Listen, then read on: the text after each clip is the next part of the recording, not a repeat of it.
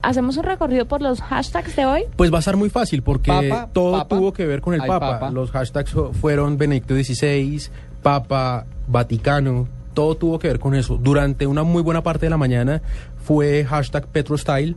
Mm, la gente, digamos, em, burlándose, digamos así, un poco de, de la recomendación de, de Petro de decir, hombre, eviten hablar por la calle, eviten hablar por celular cuando estén en la calle porque se lo roban. Fail. Entonces, eh, sí, sí, o sea, sí me parece que no es el mensaje que debe dar un, alcalde. Él dice y él, se- y él dice con, con cierta razón, qué pena con ustedes, pero en Europa hay campañas que dicen lo mismo. Hombre, sí, no sé si sea un tema de sensibilidad, no sé si eso no se lo deba decir a uno.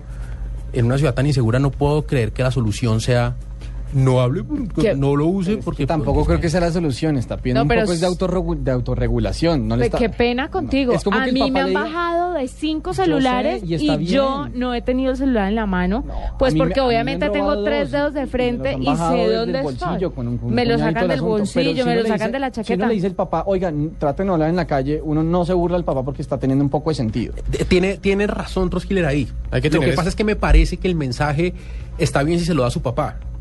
Pero cuando se lo da el alcalde de. Bogotá, que, Pero- que pero se- Porque es que esa no, o sea, nosotros necesitamos, so- estamos metiéndonos en un tema muy escabroso. Es cierto. Sí. Sigamos por favor con los hashtags. No, pero un- una última, o sea... No, que es que lo que pasa es que nosotros necesitamos, a mi parecer mío, yo personalmente creo que necesitamos soluciones y no consejos más que obvios. Eh, sabemos en dónde estamos, sabemos en qué ciudad vivimos, Pues sí, sabemos la situación, sabemos Además que no la- podemos hablar por celular además por de la las soluciones, calle. no me parece nada mal que una autoridad diga, oiga, por favor, autorregúlese también un No, poco. está bien, está bien, sí, o sea, no, no hay que llevarlo al extremo. me parece porque tampoco le podemos absolutamente echar la culpa a Petro de todo lo que pasa. sí. Pero, pero sí tiene, sí, sí hay algo de razón en que en esta ciudad hay lugares, y cuando me refiero a lugares no me refiero al norte o a todo Usaquén o a todo Kennedy, todo lugar pero hay, no, Sí, claro hay sí. esquinas, calle con carrera, donde todas las mañanas, a la misma hora, como si fuera su oficina, se levanta un señor a robar espejos.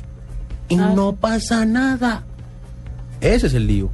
Que nosotros diríamos era, tam- mientras damos unas recomendaciones, mm, nosotros no, me refiero el, el go- el distrito, el gobierno, mientras se dan unas soluciones, pues atacar por ese otro lado a, a esa mm, violencia y, y esa inseguridad constante. Pero sí, tiene razón, eh, no, no lo podemos llevar al extremo.